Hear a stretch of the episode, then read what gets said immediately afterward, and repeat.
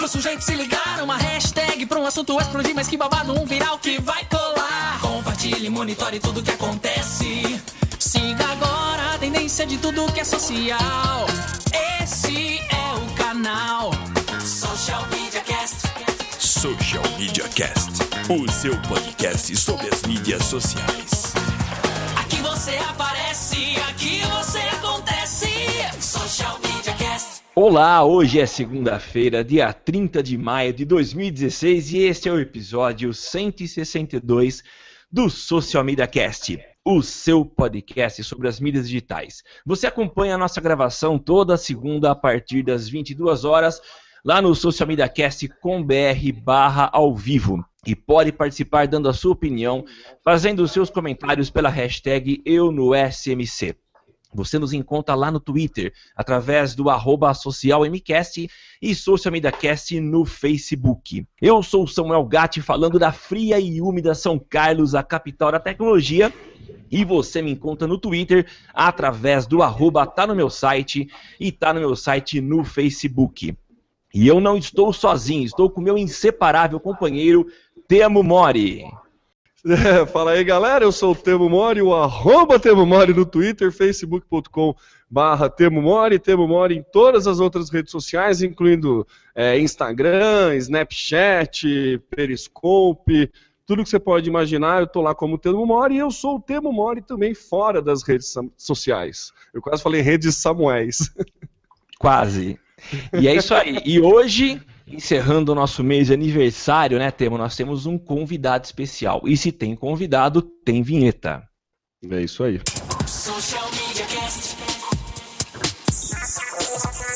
E agora o convidado do episódio de hoje. Nós estamos recebendo hoje aqui no Galho Tássius Veloso. Tássius, seja bem-vindo ao nosso Galho. E eu já passo para você o microfone para você se apresentar aí. Bom, são 10 horas da noite agora, então boa noite. E para quem não está ouvindo de noite, bom dia ou boa tarde. Eu sou Tássio Veloso, sou editor de celulares do tectudo.com.br, sou comentarista da Rádio CBN, sou um ex-tecnoblogger e estou à disposição do Social Media Cast, SMC. Hashtag. Legal. Tássius, é isso aí mesmo. Obrigado, cara. E eu queria começar perguntando é, um pouco sobre você. Como é que foi essa tua entrada na área de tecnologia? Se você já gostava de tecnologia antes de fazer jornalismo ou se foi o inverso. Conta um pouquinho dessa história pra gente. Muito resumidamente, quando eu fiz o ensino médio, eu fiz ensino médio técnico em informática. E logo na sequência disso, o jornalismo, para mim, era um caminho natural. Então eu fiz o, o jornalismo, só que nesse período eu conheci o Thiago Mobilon, que é o, editor-chefe do Tecnoblog, e comecei a me envolver com o Tecnoblog. E o, depois do Tecnoblog, passei, acho que foram quatro anos como editor do Tecnoblog, depois passei pela Rádio CBN durante dois anos e meio, como redator e comentarista, ainda sou, e faz, daqui a pouco vai fazer um ano que eu estou no Tech Tudo, que é o portal de tecnologia da Globo.com, é, também na parte de tecnologia. Então foi meio que uma curiosidade, uma, um, um, campo que, pelo qual eu me interessava. Aí entrei no jornalismo, mas sem sair da tecnologia. Então eu tento entender as coisas da tecnologia para contar para as pessoas que não entendem, é, não estão tão ligadas ou que não são tão entusiastas da tecnologia, para traduzir para o leigo, por assim dizer, o, o que a tecnologia tem de bom, o que está mudando, o que está vindo por aí, o que, que dá para a gente esperar de, de bacana no futuro. É, e nisso já daqui a pouco vão fazer oito anos entre terminar o ensino médio, fazer faculdade, um pouquinho antes na época do blog e por aí vai oito anos. Olha Legal. que bacana. E por falar de, em tentar prever o que vem aí, a tecnologia como pode ajudar, você teve recentemente aí num festival que fala um pouco sobre, um evento que fala um pouco só sobre tecnologia, né? É, um pouquinho assim, dá pra gente ter uma ideia do que vem por aí, de uma empresinha é, conhecida assim de algumas pessoas, chamada Google. É, realmente, dá pra ter uma noção do que dá pra esperar. e aí, você foi lá a convite, você foi lá para trabalho, foi para os dois? Conta pra gente como é que, como que você chegou lá e suas primeiras impressões do evento. O Google me ligou um dia, os, o pessoal do escritório do Google em São Paulo, falou, tá, vai ter o Google I.O., é, nós vamos levar alguns jornalistas, esse tipo de viagem é, é bastante comum. Nós vamos levar alguns jornalistas e a gente queria saber se você tem interesse em ir para acompanhar, saber das novidades, saber o que, que o Sundar Pichai, que é o CEO, vai apresentar. Enfim, esse tipo de situação, né, com a cobertura jornalística da coisa. Aí o que eu fiz? Você eu marquei um pouco, né, né? Vou me dar o valor. Vou pensar, não sei. É, na Califórnia, em Mountain View. Aí tá. Aí eu tirei é, alguns dias, poucos dias, para dar uma espairecida lá na Califórnia, e aí depois começou o Google I.O. É, na veia as novidades de internet, o que o Google está mudando na, na, forma como ele entende as coisas, os comandos, é, as novidades do Android também, o, a questão do VR, do tal do Google Assistant, foi, foi bastante coisa. Tem muita coisa que a gente não, não, não é algo que você vai instalar no seu computador ou no seu celular, por exemplo. São, tecno, são plataformas e tecnologias que meio que já existem, eles só estão aprimorando. Então não é como você chegar na loja e comprar um celular novo ou comprar um gadget novo. Isso tudo meio que já existe, está sendo melhorado. Só que está sendo melhorado num, numa velocidade tão rápida e está tá num tal nível de sofisticação que é muito interessante de observar. É, a gente tem, é, eu acredito que a gente tem bons anos de, de inovação e de refinamentos nessas tecnologias de VR, de inteligência artificial, do tal do machine learning, é, que a gente não, não, não vai achar que é algo que se compra ou é algo que instala no seu computador. Vai, vai vir, vai começar a surgir, vai começar a ser implementado. E com o tempo os serviços do Google e o Facebook também está indo pelo mesmo caminho vão ficar mais inteligentes, mais rápidos, mais autossuficientes, por assim dizer. Até eu fiz uma entrada na rádio, na CBN, falando que é, o futuro é ter alguma coisa tipo a Rosie dos Jetsons. Você fala alguma coisa e ela executa aquela tarefa e te pergunta, mas é isso que você quer mesmo? E não que nem a Siri hoje em dia, que é ligue para é. fulano. Não, a Rose vai. Ah, liga lá para aquele amigo meu. A Rose vai ligar. Só que no caso não é a Rose, é o Google, o Facebook. Então, assim, foi bastante coisa. Nada super disruptivo, nada revolucionário. Mas é, interessante ver que a tecnologia está andando e que estão criando coisas bastante interessantes. Você acha que a evolução, quer dizer, aquilo que a gente pode considerar de disruptivo, que você falou que não veio agora, mas você acha que é mais fácil vir em termos de software, de algoritmo, do que em termos de hardware. Parece que a gente teve aí umas evoluções significativas, né? É, e parece que a coisa está meio estagnada agora. Você acha que a coisa vai aí para essa evolução do, do, do, da inteligência artificial? Você acha que aí a gente pode encontrar coisas que realmente sejam disruptivas? Cara, é, acompanhando o mercado de, de celulares, que é o que esteve mais em ebulição nos últimos anos, dá para perceber que a safra 2015 e agora a safra 2016 são aparelhos que não tem nada assim de que encha os olhos de preciso atualizar o meu celular. Um celular que era avançado em 14 ou em 15, hoje em dia é um intermediário ou mesmo já um é, tem a, a, o poder de processamento de um de entrada, mas tende a dar conta do recado. Não se for um Xing Ling daqueles de 199 reais comprado na Santa Epigênia em São Paulo ou aqui no Rio, na Uruguaiana. Aí não. Mas um bom celular comprado há dois anos ou há um ano tende a dar conta do recado. E as empresas, a gente até falou sobre isso num, num podcast do Tecnoblog.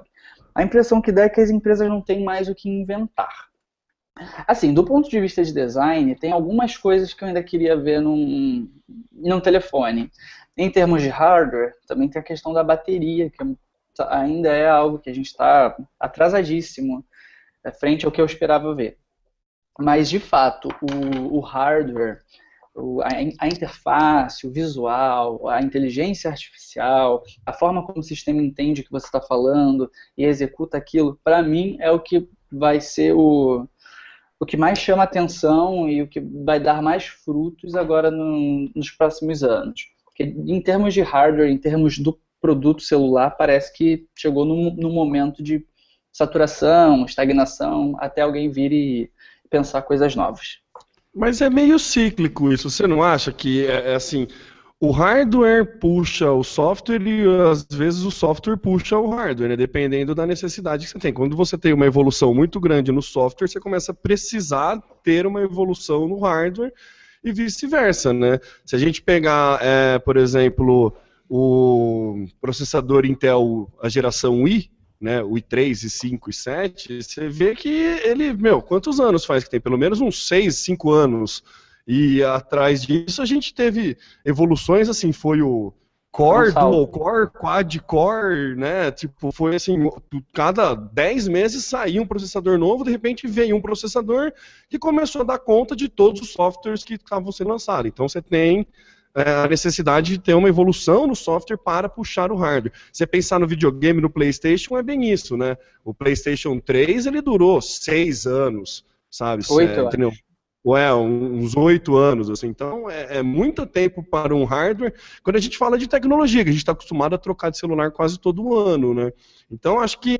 Você não acha que isso é meio é, é, é cíclico? É esperável que, que isso aconteça? De dar uma travada no hardware para esperar o software e vice-versa?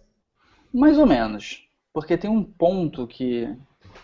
Eu acho que com esse os fabricantes de hardware não contavam, que é a questão da nuvem então, por mais que você tenha um hum. celular ou um computador que não seja super poderoso, você consegue usar, instalar uma, instalar entre aspas, executar uma Siri que numa, antigamente não teria como. Você teria que ter todo o dicionário salvo no seu celular para ela interpretar bem o que você está falando. Teria que ter uma base de dados gigantesca para dizer qual é a temperatura, qual é a conversão de quilômetro para milha por hora, ou saber o câmbio. Tudo isso você tinha que baixar no seu aparelho e aí dependia de muito processamento. Agora não, agora você fala, o celular é basicamente um, é, um microfone que joga para os servidores da Apple ou do Google ou da Microsoft, que são as três grandes né, provedores desse tipo de serviço. Sim. E ele, lá na nuvem, nesses, nessas super fazendas de, de servidores, eles processam e te devolvem sua resposta. Então chegou num ponto em que o hardware é bom o suficiente para as tarefas offline, né, para as tarefas ali locais, e ainda tem a conexão para você jogar as coisas para a nuvem e a nuvem te retornar exatamente o que você precisava sem ter um supercomputador. Então, né, não sei se eu concordo que é cíclico, não. Para mim, chegou num, ponto de, chegou num ponto de maturação é, em termos de hardware, em termos de processador de memória RAM, aquela é, corrida de cavalo lá que ficava com a ponta do nariz pela questão do, da câmera com tantos megapixels, com 5, depois 8, depois 10, depois 12, aí 16, aí voltou para 12, aí 20, aí voltou para 15. É, hoje em dia não existe mais batalha de megapixels. A gente tem câmeras com 12 megapixels que são incríveis e eles estão incrementando em cima daquilo. Com software, com pós-processamento, com um bom sistema de, Estabilização de imagem não é tanto software, é hardware, mas ainda assim, está num, num, momento bastante interessante. Então, o, eu, eu, acho que no momento o software é o grande protagonista da tecnologia. Mas, volto a dizer, é uma coisa que eu repito muito lá no site, é que a, as empresas elas apostem mais no visual. E aí eu estava comparando um, um carro, hoje em dia faz muito tempo, aliás, que um carro tem o chassi, tem quatro rodas, tem os vidros, e a ideia de carro é basicamente a mesma faz um tempo. Mas o retrovisor pode ser diferente, a parte traseira, ou então a parte frontal, a roda, o... eu não entendo de carro, mas você se identifica com um tipo de carro além das especificações técnicas, entre aspas, dele. Então Sim. é o tipo de coisa que eu espero ver agora. O Estamos no ar? Sim. Tava, também. Ah, deu um apagão aqui. É, o que eu espero ver agora é que o visual do, dos aparelhos fique dependendo de cada perfil de consumidor, o que, que o cara pode esperar dali. Você acha que vai ter uma personalização do, do, dos, dos, aparelhos para determinados nichos, assim? Mais ou menos. É, eu acho que a questão do design é uma for... vai ser a forma de inovação agora. Do mesmo jeito que no mundo da moda, uma bolsa num ano é de um jeito, no outro ano a tendência é outra e por aí vai. Então isso é na forma de construir, nos materiais, nas cores, se o celular vai ter uma tela na frente e na traseira outra tela, por exemplo, se ele vai ter sensor de impressões digitais que é no próprio vidro e não no, no botãozinho de Touch ID, e se vai ter aquelas faixas da antena ou não. Hoje a Asus anunciou um Zenfone 3 que não tem mais faixa de antena, que é uma novidade e é algo que o Galaxy segue, o iPhone segue, porque era um padrão de mercado até então. E até mesmo na, nos materiais. A gente tem muito alumínio, tem muito vidro, mas por que não fibra de carbono? Por que não algum outro tipo de material que seja super leve, alguma Sim. coisa assim? Então, eu acho que vai caminhar nesse sentido, porque em termos de hardware, a menos que precise de algo muito poderoso ou que crie um, celular, sei lá, que tenha ar-condicionado dentro, alguma dessas loucuras assim, muito difícil de ver grandes revoluções. Se bem que seria muito bem-vindo no Rio de Janeiro. Celular é, imagino, viu? Ô, Tassos, e você falou que é, a bateria ainda é um problema, acho que todo, todo mundo que tem aí smartphone sente dificuldade com bateria, né? E uhum. também comentando essa questão de design, né? É, você acha que o Project Ara, que é aquele projeto do Google de telefones modulares, seja uma solução para bateria? Quer dizer, eu vou encher de módulos de bateria é, agora não sei o design. Até agora o que foi mostrado é horrível, né? O que, que você o acha Ara, no futuro? O Ara, para você ter uma, uma noção de como ele é mantido em sigilo, eu não consegui ver o Ara. Estava no Google I.O. e não tinha lá para demonstração. O Google anunciou as novidades do Ara, eu fiquei sabendo que nem todo mundo, pela imprensa, embora faça parte da imprensa, mas fiquei sabendo como todo mundo, e não, não consegui testar, não consegui ver, não consegui mexer.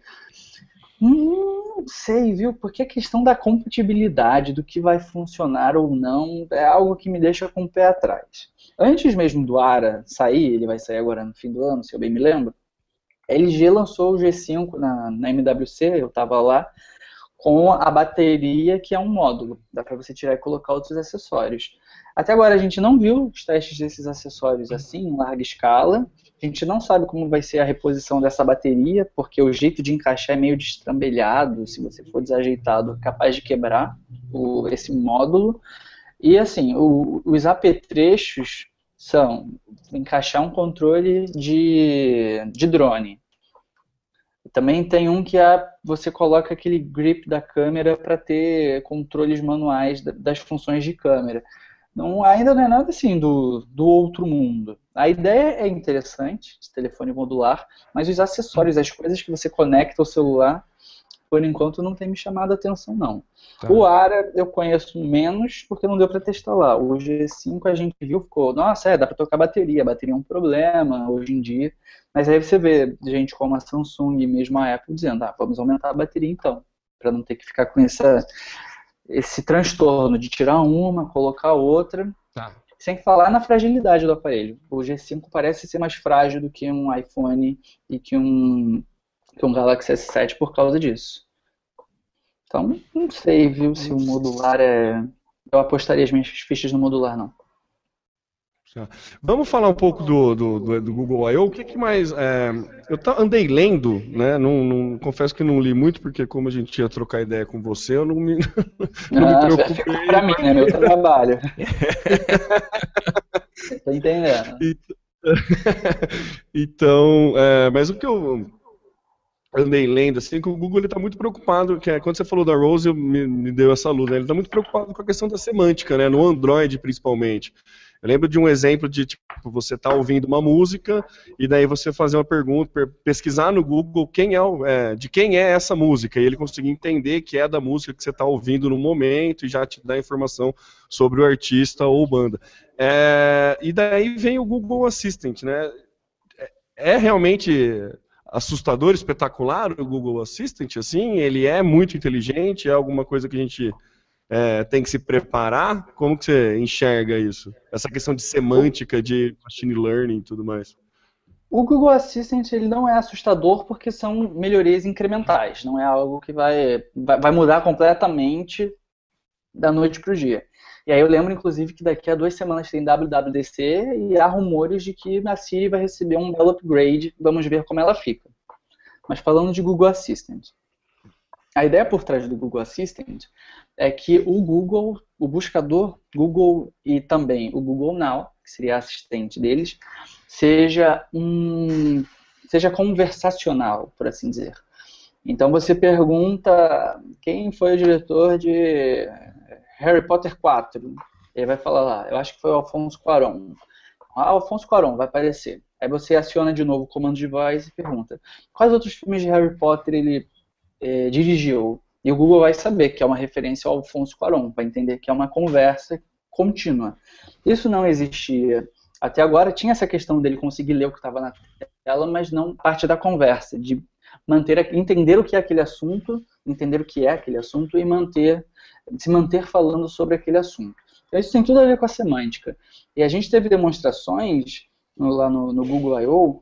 de como é feito o, o desmembramento daquilo que você fala para o Google, Google Now entender e dar uma resposta. Então é, é análise de semântica mesmo que você falou, termo. Ele tem um o que é, então ele vai desmembrar aquilo e fazer as combinações e depois uh, o, que, o, que, o que é PlayStation 4.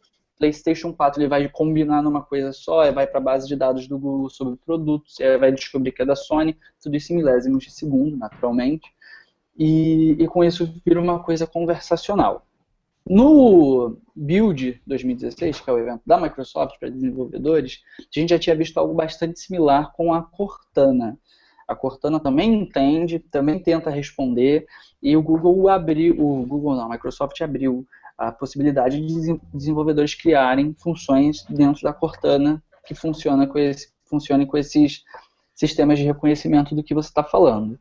Então a gente vê muito o, o, Google, a Microsoft e a Apple, né, de novo, correndo atrás disso, da parte de conversa, da parte de robô. O Facebook anunciou os bots deles, que por enquanto ainda é muito baseado em comando, ligue para a pizzaria, peça um café. Não é muito, ah, estou pensando em ir na pizzaria hoje.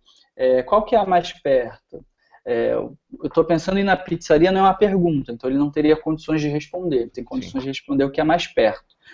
É, a semântica está melhorando muito, e aí eu queria entrar num outro assunto que é do machine learning, ou aprendizado da máquina.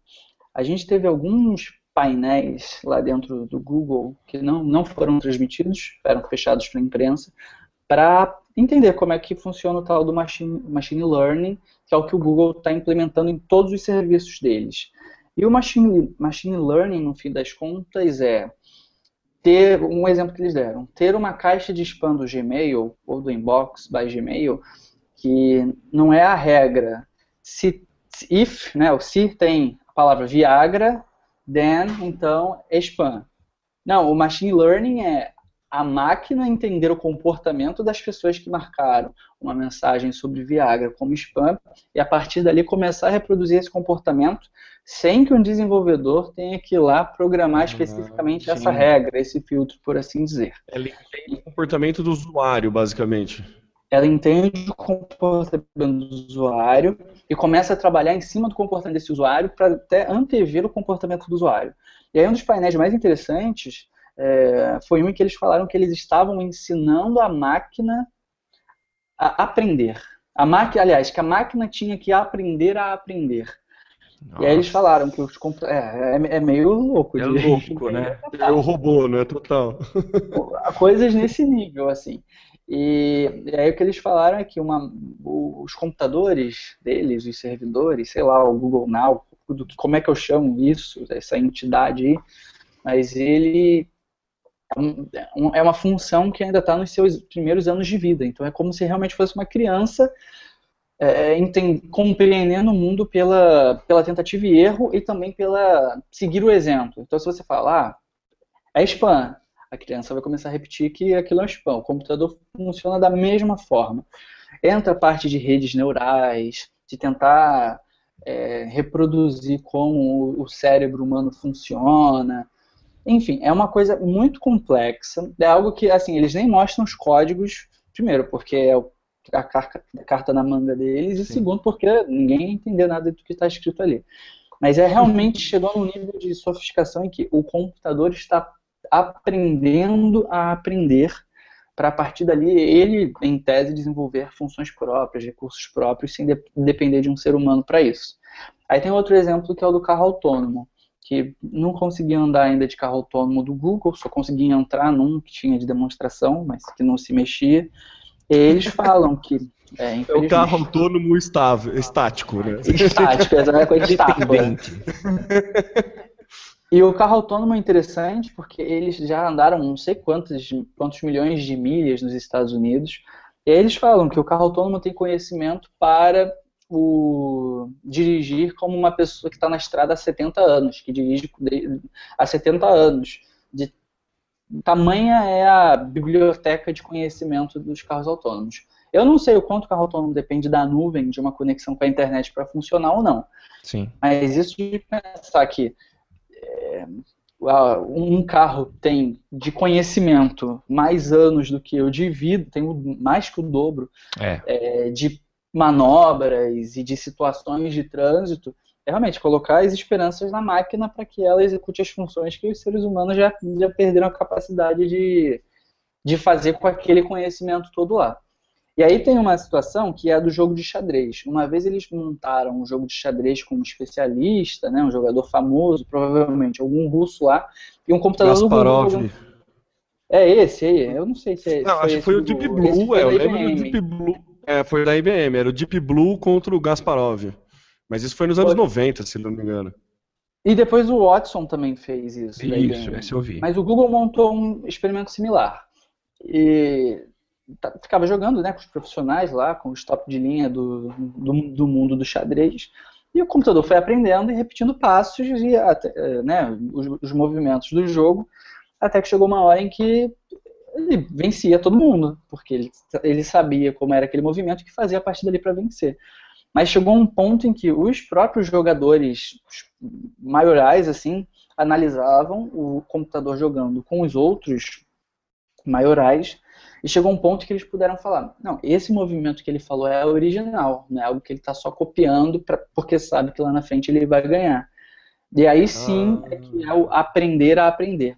O, Legal. o computador aprendeu de um modo em que ele está inventando os próprios, as próprias jogadas, os próprios movimentos para para conseguir bater o cara, sei lá, na, no ineditismo, na imprevisibilidade do que ele vai fazer ali. Mas isso é uma super conversa já lá do, do xadrez, Agora- carro autônomo. É- Agora, deixa tá eu, deixa eu fazer uma observação aqui, ou talvez vá um pouco para o mundo da ficção científica, mas pelo andar da, da carruagem, a gente vê que está sendo levado para um lugar, quer dizer, Facebook você não pode mais dizer que você lê o que você quer.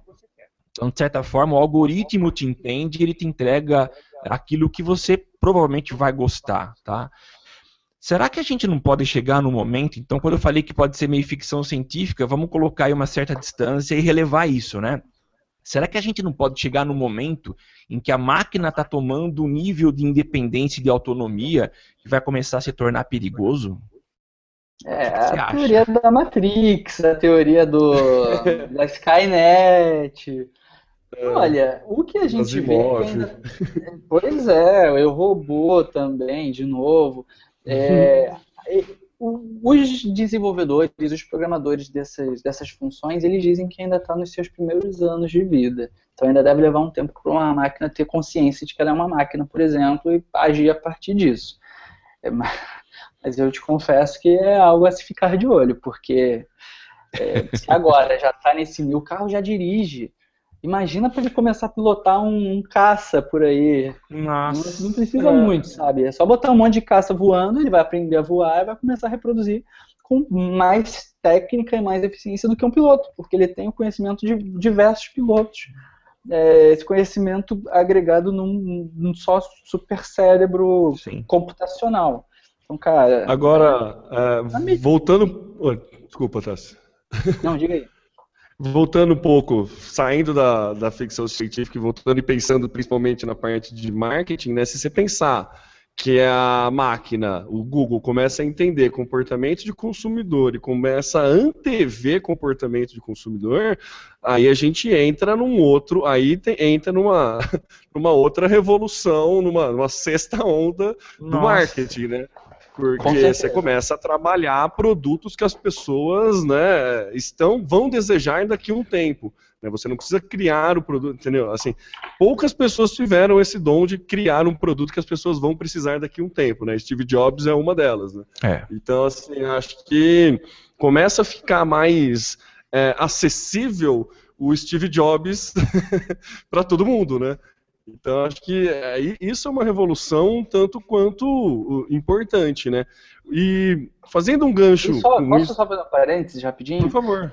Tem uma história de que a Amazon, o algoritmo da Amazon é tão complexo Marketing preditivo, né? Eu vi. Exato. Ele consegue prever o que você vai comprar, o que você quer comprar. E reza a lenda que a Amazon teria capacidade logística até para detectando seu padrão de comportamento, mandar entregar na sua casa antes de você comprar. Aí você Organizar estoque Ah, não, mas também, eu- né? É. Mas dizem que a Amazon poderia pensar assim, ó, esse cara quer isso.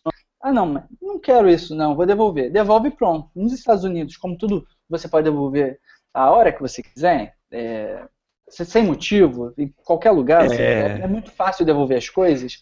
É, eu não duvido que em algum momento eles usem aqueles drones que eles já inventaram para entregar as coisas que você não Que no fim você louco. vai pagar por isso.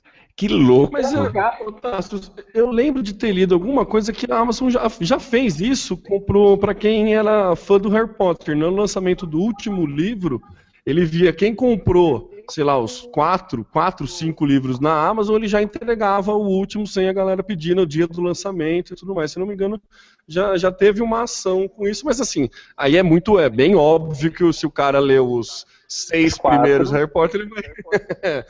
Então, assim, não é, não é uma super inteligência de. Não é mágico esse.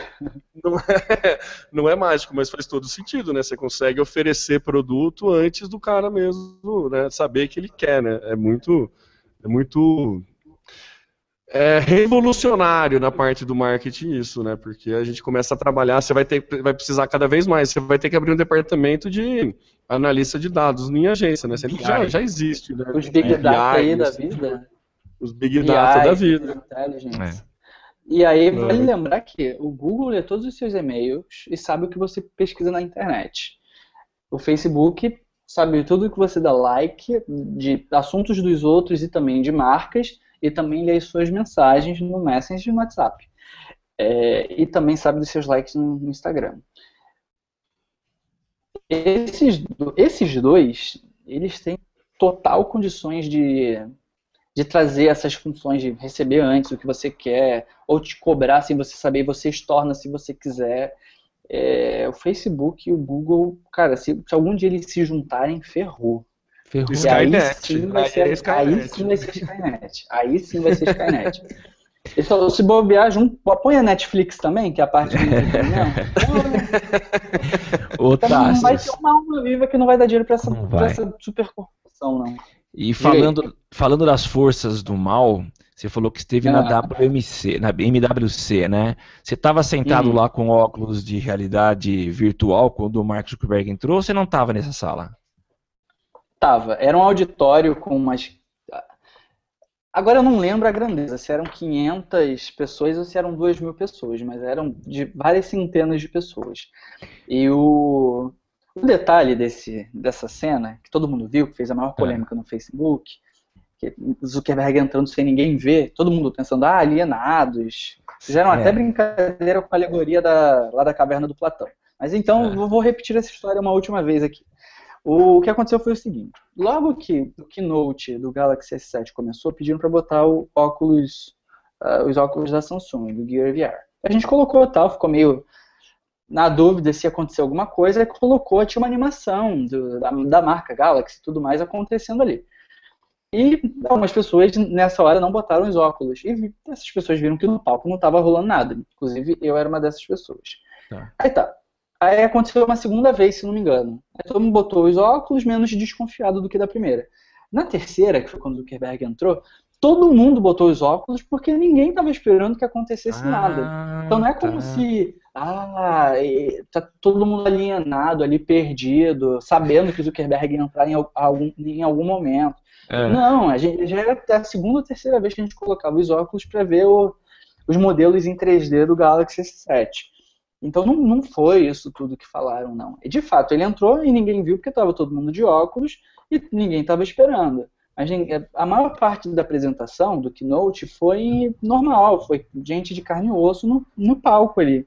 A gente deve ter ficado uns 3, 4 minutos no máximo com o Gear VR. Mas foi suficiente para fazer esse, esse barulho, esse né? Isso todo aí é, é. Do, do, pessoal falando. Não, parecia o dono da Matrix, né? Ali na foto que tiraram. Né? o, o arquiteto. É, o arquiteto, isso, é bem isso. Ô, Tassos, me corrija se eu estiver errado. Eu lembro que no Google I.O. do ano passado, uma das coisas que me chamaram muito a atenção foi a questão de eles bateram meio forte nessa tecla de internet das coisas, e eles até falaram de uma linguagem entre a internet das coisas, que era o tal do Google Wave, algo próximo a isso. Não, não, não lembro se foi no I.O., mas é, eu lembro deles darem uma importância muito grande para essa questão de internet das coisas e principalmente também nesse sentido de internet das coisas entender o que você é, entender comportamento. Por exemplo, é, ele entender que toda hora que eu abro o portão para entrar com o meu carro, eu vou lá na máquina de café e peço um café. Então, quando eu abrir o portão, ele já começa a fazer o café antes mesmo de eu entrar. É, nesse ano, teve alguma é, novidade a respeito dessa, dessa parte de internet das coisas, nessa, nessa questão de tecnologia referente à internet das coisas? Não, não que eu tenha visto, pelo menos. Tinha lá uma área. É assim, o, o Google I.O. aconteceu. Parecia festival tipo Coachella ou Lollapalooza, vários núcleos. No, no caso não eram palcos, mas eram núcleos assim. Tinha um que era de IoT não tinha nada assim que, que eu, eu tenha visto e pensado, ah, mas isso a gente nunca viu antes. Então, não. Agora, meio que para a internet das coisas, teve o tal do Google Home, que é o Echo do Google, uma caixinha de som que você conversa com ela, ela vai te dando respostas. Eu acho que isso é uma forma do Google começar a introduzir a ideia de internet das coisas, de ter um, Aí aquela caixinha de som que você conversa com ela, para mim eles estão introduzindo a ideia de depois você ter um dispositivo com o qual você conversa. Aí vai lembrar que o Google tem o tal do a empresa Nest, que é a empresa de automatização de coisas da casa, de fechadura, que controla temperatura, funciona com a Philips. É o quê? É, que controla a persiana, que a automação controla, residencial, né? Tudo, né? Controla tudo. Então, para mim, o, o Google Home é, é, isso. É ter alguma coisa na sua casa, é um novo dispositivo, é um novo, uma nova categoria de eletrônico que tem a inteligência do Google e que com o tempo as pessoas vão pensar, pô, mas eu tenho isso aqui que pode centralizar várias funções de internet das coisas. São basicamente as coisas da casa. E vão começar a conectar aos poucos. Para mim, o internet das coisas no Google, nesse Google I.O. foi muito simbolizado por isso, o Google Home, porque de resto não vi nada que assim, não teve nenhuma nova linguagem de programação que eu tenha visto pelo menos, nenhum acessório uh, outro de casa que sei lá, um sofá que abre automaticamente, uma cama que se arruma automaticamente, nada, nada disso, nada disso não. Então foi, foi tímida a presença de internet das coisas, mas o Google Home pode trazer aí frutos no futuro relacionados a isso. Porque ele é um hum. dispositivo conectado e que vai ficar lá na, na sala de estar ou no cantinho, num aparador. Ah, entendi. Ô Tássios, é, mudando um pouco de assunto, é, a gente teve uma pergunta de um ouvinte a respeito do episódio passado. O episódio passado a gente foi duas semanas atrás e a gente falou do Google Spaces, né? Que teve o lançamento aí da plataforma do, do Google Spaces. E o Leandro Lima, ele mandou uma pergunta para a gente, ele falou que até mandou lá para na parte de feedbacks do Space, mas ainda que ninguém respondeu. E na verdade ele está perguntando, eu sabia, gostaria de saber se existe alguma forma de acompanhar as postagens de uma página pelo Space com compartilhamento automático no Space configurado. Né? Acho que é algo assim de você automatizar um RSS que vá direto para o Space. Você sabe de alguma coisa disso? Você, você tem eu não ideia? usei o Spaces. Não usei Ah, o você ainda Spaces. né? nem brincou com Não, ele? não. Os Spaces Ah. não. Eu, as ferramentas que eu mais uso são é, ferramentas, até por causa do trabalho, a gente tem um Google Apps que ele não é super atualizado, porque tem diretrizes de segurança e por aí vai. Então, para você ter uma ideia, a ferramenta de, de Google que eu mais uso é Hangout. Então, Hum. o Spaces eu ainda não usei, eu nem sei se está liberado lá para a gente testar. Então, essa eu vou ficar devendo, não sei mesmo não. Entendi. É, então, Leandro, eu também não sei, cara. Responder, tentando responder a sua pergunta, eu não sei se existe é, essa forma de automatizar. Talvez, se você tentar, eu não sei como é que é a integração dele, do Google Spaces com o If This Then That. Talvez você consiga criar uma recipe, É uma alguma receita, coisa né? assim. É, você cria uma receitinha lá no If This Then That. Se você não conhece o If This Then That, é IE IFTTT, né? É o IF, agora ele mudou o nome, né? Mas bate no Google aí, IFTTT, você vai entender, é um aplicativo que ele automatiza funções em- entre outros aplicativos e tudo mais. Vale a pena dar uma fuçada nele, dá pra você automatizar um Mas monte de precisa coisa. ver, precisa ver até se o If This and That tem compatibilidade com Spaces. É, então eu também não sei de, se de API.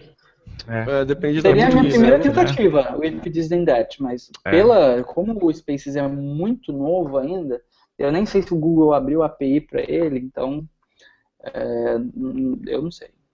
Mas É, também, eu- eu- a primeira coisa que eu pensei foi isso. Se não existe essa forma automática dentro do próprio Spaces, que eu não conheço, não, não, cheguei a mexer a fu- tão fundo nele para saber, mas eu acho que vale, vale o teste aí do, com o If This Then That. Não sei, precisamos ver. Não, não, não tenho ele baixado aqui, preciso depois a gente testa e qualquer coisa manda um tweet para você, alguma coisa assim com a resposta. Mas muito obrigado aí pela, pelo envio da pergunta e tudo mais. E no final ele termina com elogiando a gente. Ah, um ótimo podcast, foi o primeiro episódio que eu escutei e tive uma excelente impressão. Muito obrigado, Leandro. Valeu. Olha aí, pela- ó, fazendo sucesso.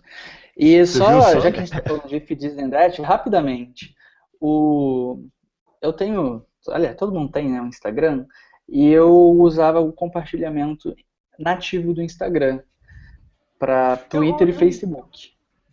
Eu reparei que você usa o If é verdade. Por quê? Eu mudei faz umas, uns 10 dias, porque eu tenho a impressão que com o If a qualidade da foto que é replicada no Facebook e no Twitter é maior. E no Twitter ainda dá a possibilidade de você não gerar só o link, você colocar a imagem mesmo ali com o link para o Instagram, para quem, quem quiser ver no Instagram. E a ferramenta nativa do Instagram para isso só mostra o link e não, põe, não embeda a imagem no Twitter. Então eu estou brincando com Ah, isso, sim. coloquei duas receitinhas lá, uma de Twitter e uma de Facebook para o Instagram compartilhar nessas redes sociais. E não tenho do que reclamar não, estou gostando bastante. A qualidade da imagem fica melhor, até onde eu pude ver, então a recomendação aí para quem quer brincar com If This Then That, usa com o Instagram, fica legal. É, eu, enfim, meu, nossa, você tem possibilidades né, gigantescas. A gente monta pauta com eu, eu, pelo menos, a minha separação de pauta é com o If Then That. Eu uso o Pocket, que daí eu coloco uma tag, é, ou no Twitter também. Qualquer retweet que eu der usando a hashtag pauta SMC vai para uma planilha no Google, que daí eu tenho toda a pauta já planilhada e já fica tudo assim. Então, o If Then That é super É uma vida. mão na roda. Nossa, super. Sabe, tem mais duas coisas que eu uso That. Uma é, à meia-noite do dia 31 pro dia 1 desejar feliz ano novo, porque a rede celular sempre cai. Aí É eu legal. E tinha revelações aqui. O pessoal acha que Muito sou eu bom. mesmo, não é o robô. E tem Nossa, um sua família eu- não vai poder escutar esse podcast aí, mano. Não, não. Ah, mas eles não têm Twitter, não, então tá tudo certo. E tinha um que eu usava que era é, às 6 horas da manhã, ele dizia Cocoricó, bom dia. E um monte de gente respondia. Mas Ah, eu não achei uma receita que mudasse assim o, os minutos. Tipo, entre para postar entre 6 e 6 e 10, tinha que ser um horário fixo, 6 horas em ponto. E aí o pessoal começou a perguntar, ah, mas isso é um robô? É você? Ah, e aí, deu aí eu desativei pra. É, desativei, porque eu tava, tava desconfiando. Tem que ser uma coisa meio João Kleber com o teste de fidelidade. As pessoas não podem ficar na dúvida, mas não podem confirmar. Aquela super credibilidade, né? É, né? É, é, pô, então, inspirador ele. Fantástico. Diz- Diga aí. Samuca? Ih, acho que agora ele Falar um pouco pra gente. Ô, Samuca, Tá deu uma travada aí. Você- Na hora que você chamou a pergunta, travou. Repete ela aí. Tá me ouvindo? Agora tá tamo. Vamos lá. Falando de carro autônomo, você falou que teve o prazer de entrar num carro, mas que não se movimentou, né? Como é que você enxerga? Você acha que você consegue visualizar o carro andando aí nas ruas do Rio de Janeiro daqui quanto tempo? Ou é uma realidade muito distante? Eu acho que é distante. Lá nos Estados Unidos mesmo, eles estão agora começando a ver questões de legislação, de licença dos carros e até de, de seguro, por exemplo.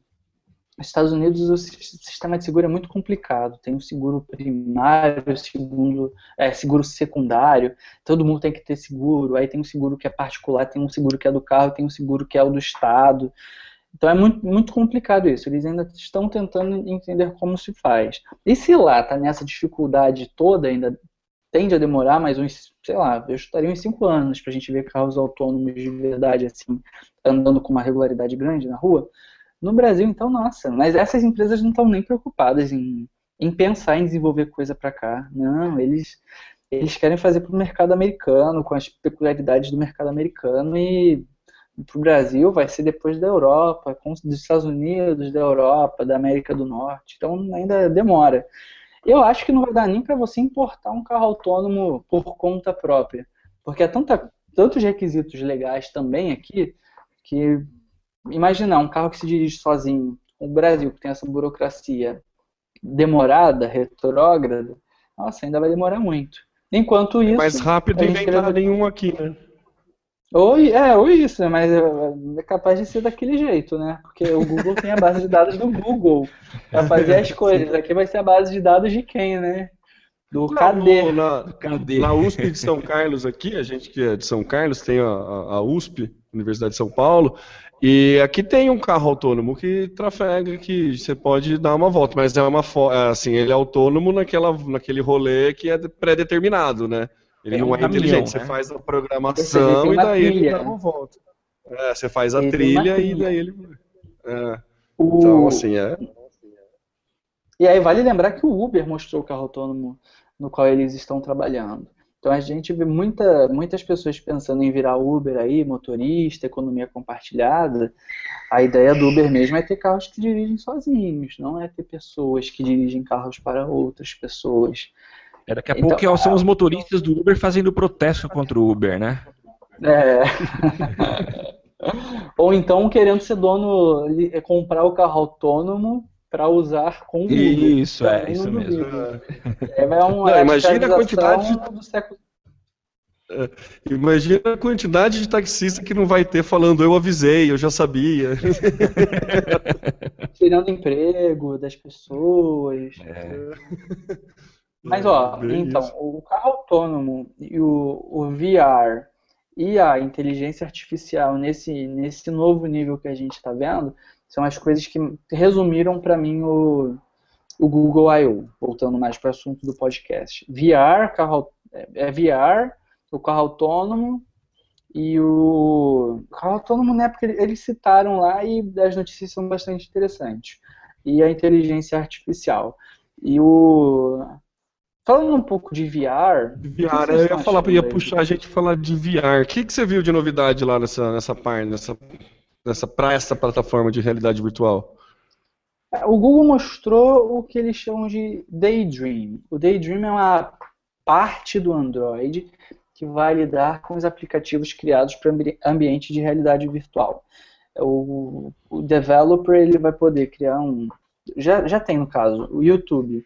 O YouTube antigamente no VR não tinha nenhuma interface específica para VR, era a mesma coisa de, do celular. Aí eles agora criaram uma que é imersiva, que aparece a, a, barrinha né, de, de progresso ali embaixo, ela se movimenta conforme você mexe com a cabeça. A, a própria forma como os menus são apresentados também é mais confortável para os olhos quando você está de óculos. É, o, o, o, Daydream é como se fosse a central de VR no Android.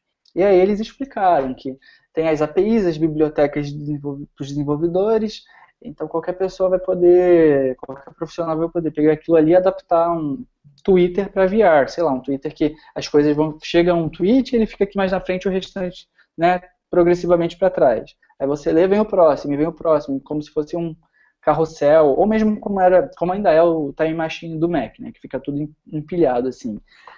E eles estão apostando nisso, porque eles dizem que existem 3 bilhões de celulares no planeta. É, é uma base instalada bem grande para você ligar uns óculos, um acessório e fazer as coisas trabalharem em conjunto para criar esse novo, essa nova, esse novo ambiente, digamos assim. O que o Google esquece é que nessa conta dos 3 bilhões de celulares, esquece não, eles sabem. Tem um monte de celular que é o xing da vida, celular que esquenta aguenta, muito, né? celular que não tem RAM, não tem uma GPU decente, nada disso. Mas se for comparar com a quantidade de computadores que tem no mundo, até onde eu sei, os celulares já bateram os computadores em, em número de adeptos, em número em, em até na questão da, da familiaridade, da facilidade de usar, que é mais simples e tal. Então o Daydream é, é isso, é a central de, de VR do Android, e ao mesmo tempo o Google desenvolveu sensores para os óculos e um controlezinho remoto também para você manipular as informações dentro do ambiente de 3D, de 360 graus.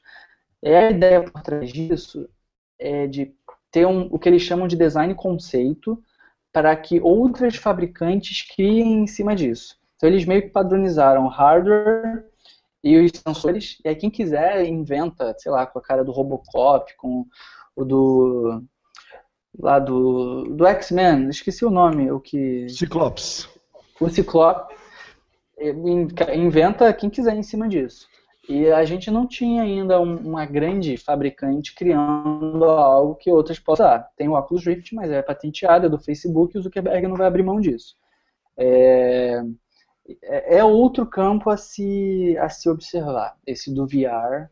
A gente vê o Google apostando as fichas nisso, o Facebook, a Samsung, a Apple, que não está se movimentando nesse, nessa seara até agora, mas eu não duvido que no futuro breve eles lancem, sei lá, a Siri VR, alguma, é. alguma coisa nesse sentido. Sony também, né? Por... Com o PlayStation tá indo bem, né, no, no VR. A, a, Sony com PlayStation, bem lembrado. O HTC Morpheus, tem o né? HTC Vive. É o Morpheus. É. HTC tem o Vive, que também é, é mais ou menos assim. Mas de todos eles, os que eu pude ver, pelo menos, eu vi o Morpheus, eu vi o, Vive, eu vi o Gear VR da Samsung e o, o Oculus, Oculus Rift. O Oculus Rift é o melhor até agora. O Oculus Rift ele é interessante porque ele. Porque, olha só, o, o controle do Daydream, eles não deixaram testar. Parece que é, é meio assim, estão apresentando um negócio que ainda não existe de fato. Mas ele lembra muito o controle da nova Apple TV. Tem uma parte touchscreen e tem uns botõezinhos lá que você controla mas lembra muito controle remoto. O do, do Oculus Rift, são, você controla os são é, dois joysticks mais ou menos que você coloca, encaixa assim na sua mão, aí tem, você controla com os dois, o indicador, o dedo médio e o polegar. Não, não usa todos. E ele é, ele é mais imersivo, porque conforme você mexe a mão para cá, uma mão te acompanha, uma mão virtual te acompanha. Se você pega alguma coisa, ele consegue também acompanhar. E o, se você usa as duas mãos, também na, dentro do ambiente VR, você tem duas mãos lá manipulando as Legal. coisas. No Daydream, Legal. tende a ser um controle remoto que você aponta para algum lugar e, e, pronto, e aperta A, B, C ou D, o, né, o, o botão que você quiser. A minha TV, eu, eu tenho uma televisão 4K com o controle também mais ou menos assim, já tem essa função. Você aponta para a tela, aparece um cursor. Uhum. Aí você vai movimentando e é, o cursor segue o que você está fazendo. Então, nesse sentido, o Oculus Rift é ainda mais avançado e a qualidade gráfica é sensacional. A física dele é sensacional. A gente viu na, na MWC, ou foi na CS, não lembro, uma, uma dessas duas aí. E, cara, parece que está em outro mundo. De verdade. O, o Oculus Rift. Mas aí É, o eu, Google tá eu experimentei o, eu experimentei o Oculus Rift, mas o, a versão quando ainda estava no, no, no- por crowdfunding ainda, sabe? Então, Uhum. é já Antes já era algo comprar. é, foi ou muito próximo, né? Muito ou logo depois comprou, alguma coisa assim. E assim já Uhum. é uma sensação bem, bem absurda. A Netflix fez um, um conteúdo para realidade virtual que é uma locadora, que é igual como se fosse uma blockbuster. Ah. E daí você tem as sessões que você pode ir lá escolher o filme que você quer legal. e assistir. Tem a caixinha de VHS e tal. É muito legal. Assim, a Netflix lançou tem a até um vídeo. Não entrei nesse detalhe, viu? Pra ter a experiência completa, né? Com a, a faixa lá completa. maiores de 18 anos. Cara, o Sex Watch, que é um canal da Globosite, estava experimentando com, com VR. Eles Não, o iam Pornhub também já fez. Já tem conteúdo do Pornhub pra VR, se não me engano. Aí Ah, a indústria tem- pornô, olha, a gente vamos combinar que ela chega na frente É. bastantes vezes, né? Eles são muito inovadores. Agora imagina a cena. Você coloca um VR, entra num carro autônomo que consegue reproduzir dentro do veículo os movimentos que o VR está criando ali. Sei lá, uma montanha, não uma montanha russa não, mas um carrinho, um carro passeando pelo deserto do Saara. E o carro autônomo reproduz aquilo que o, o VR está fazendo. Cara, é, Não, é deserto do Matrix Saara, legal. pensa, pensa em Tatooine, por exemplo. Olha que legal. Ah, então tá tudo indo, também é legal. O, Bacana. o- a Antártica também seria um lugar que eu gostaria de, de passear, assim. É, a gente está se cercando de tecnologias que criam novas realidades. E o, o- o interessante do, do, do Google I.O. esse ano foi que ninguém falou de Google Glass. Já reparou nisso? Ah, mas É, morreu, ninguém né? falou, né? Eu acho que já mataram. Você acha Já que tá ainda ele pode Mas voltar? imagina que- não. Há- É que há dois anos o Google Glass era. A galinha dos ovos de ouro do Google estava apostando tudo no, no Glass, na- naquilo ali que te dá notificação, de repente acabou, ninguém mais tocou no assunto, não disse nem que o, sei lá, que o Daydream É. é, uma evolução do Google Glass, simplesmente sumiu. E até Mas nisso é era muito demonstração. caro, não era? A questão do hardware era muito Era 1.500 caro. Era... É, então, não sei, acho que é, com o Oculus Rift barateou muito, ficou muito simples. Até o cardboard do Google, meu, já dá uma. É, é diferente, né? O Google Glass é uma realidade aumentada, né? Não é bem uma realidade virtual. Mas. É, eu acho que. É, sei lá, eu acho que eles vão matar. o aument- é, aumentando, assim, melhorando. Teve o Apple Watch, que também são formas de consultar notificações, e aí nisso tudo. Eu queria aproveitar para aconteceu? desmistificar uma coisa. Muita gente fala do HoloLens da Microsoft. Cara, eu não acho tudo isso HoloLens. Eu testei Mas é uma HoloLens. proposta diferente, não é, Tassos? É uma proposta de é mais próximo do Google Glass do que do Rift. Não é uma imersão 100%, Sim, sim, isso com certeza. né? Isso com certeza. Mas aí a gente vê as demonstrações do, da Microsoft. Geralmente é assim: tem os dois caras com HoloLens, daí eles têm uma câmera, a tal da Steadicam, que é aquela que fica o cara segurando assim. Uhum. E aí a câmera tem, tem um sistema de posicionamento que eles conseguem mostrar o que as pessoas em tese estão vendo. Só que o gráfico no- no- nos óculos do HoloLens, os gráficos não são bons. Isso foi o que me incomodou profundamente, porque eu via no, no YouTube as demonstrações, gráficos bonitos, é, vo- você via lá o- uma pessoa que não estava na sala, de repente aparecia na sala, como se fosse quase um holograma de Star Wars. E não, não é. É, é um jogo de espelhos, que aí projeta na, na lente dos óculos uma imagem, mas ele está muito longe de ser o, o nível de refinamento que eu esperava. Então, assim, é é legal ver que o, o tracking de movimento tá, funciona. Você vira para um lado, as coisas acompanham, assim. Então, se eu colocar alguma coisa. Tinha lá um, um personagem que ficava voando em cima das pessoas. A gente acompanhava isso via é, né, movimentava a cabeça e via isso acontecendo e, assim, era preciso, você via realmente acompanhando a pessoa, mas a qualidade da imagem não é boa. E aí foi, eu, eu fiquei um pouco decepcionado em relação a isso, porque no YouTube parece que é super alta definição, super imersivo, você nem percebe que, né, que a outra realidade aumentada em cima daquilo que você está vendo, e não, aí eu fui testar, não é tudo isso não. o, VR, o VR é mais imersivo do que o HoloLens, né? ou pelo menos tem uma qualidade gráfica melhor que o HoloLens, Sim. por assim dizer. É isso. Legal, Tássio. Chegamos ao final aqui dessa, desse nosso bate-papo. Foi muito legal, muito esclarecedor. E a gente queria passar a ah, palavra. Mas já, eu sou Morinha. É. mas foi muito bom, viu? A gente queria agradecer demais. Eu queria te passar para você dar os seus, suas considerações finais aí. E pode ficar tranquilo que você pode voltar outras vezes, viu? Claro, não, ela, é, casa é sua. Então, é, já que o assunto é Google I.O., só, só que tem duas coisas que são duas, acho que são duas coisas, duas coisas importantes que a gente não, acabou não falando aqui, que enquanto profissional de mídia eu acompanhei e acho que são progressos, são incrementos também que a gente tem que ficar de olho.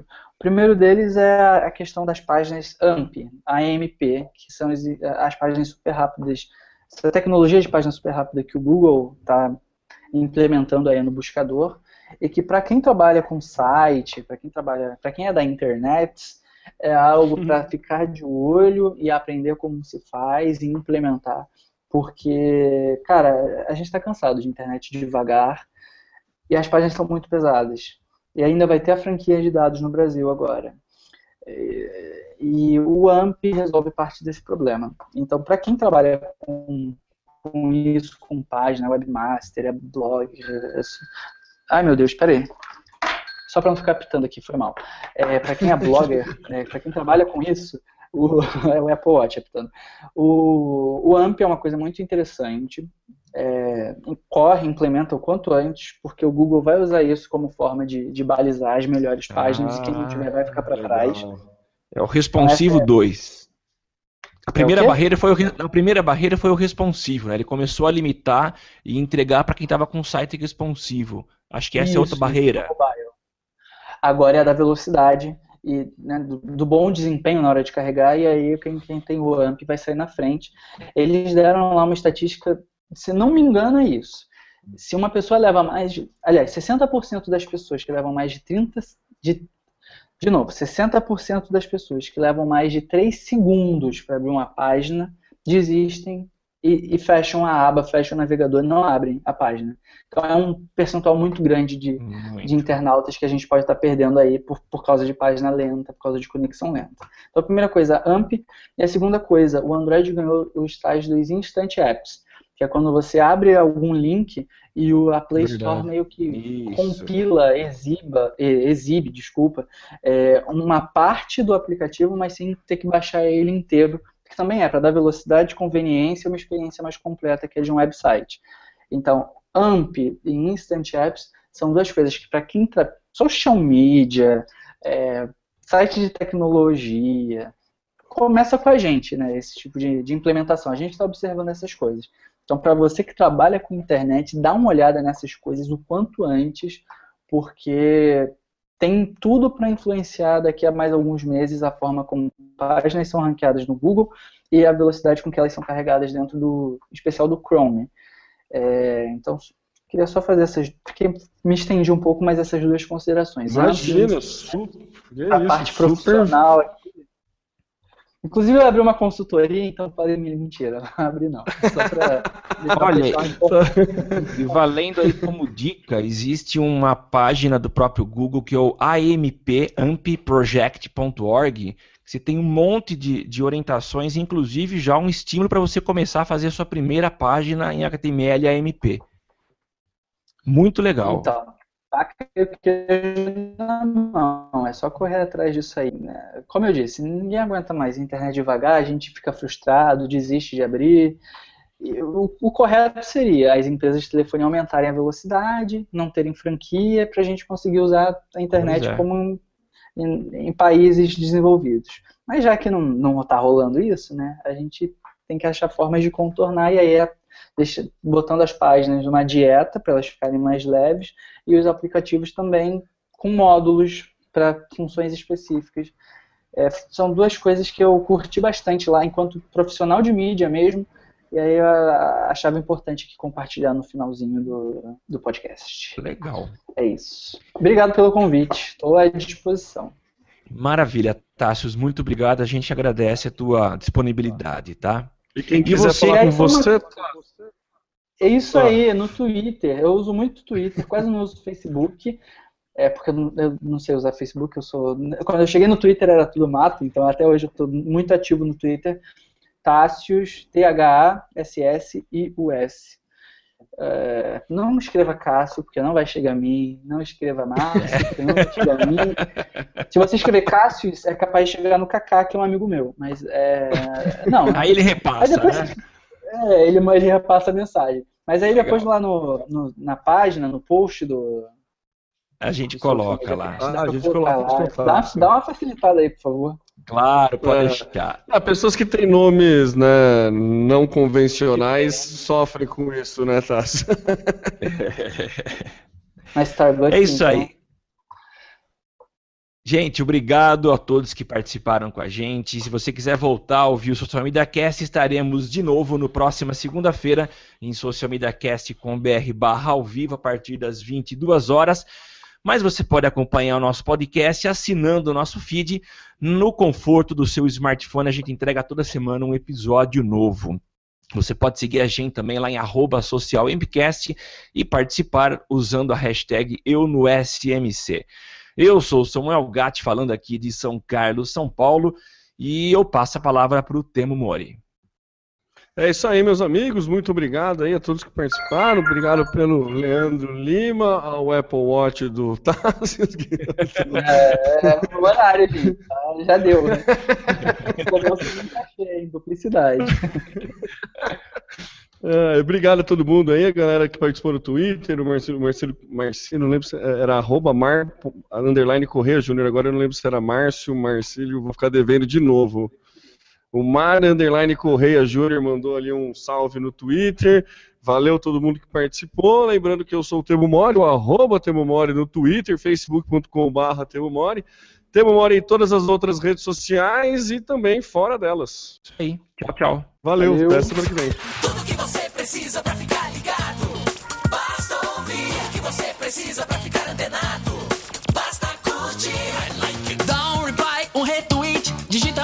Pro sujeito se ligar. Uma hashtag pra um assunto explodir. Mas que babado, um viral que vai colar. Compartilhe, monitore tudo que acontece. Siga agora a tendência de tudo que é social. Esse é o canal Social Media Cast. Social Media Cast, o seu podcast sobre as mídias sociais. Aqui você aparece, aqui você acontece. Social Media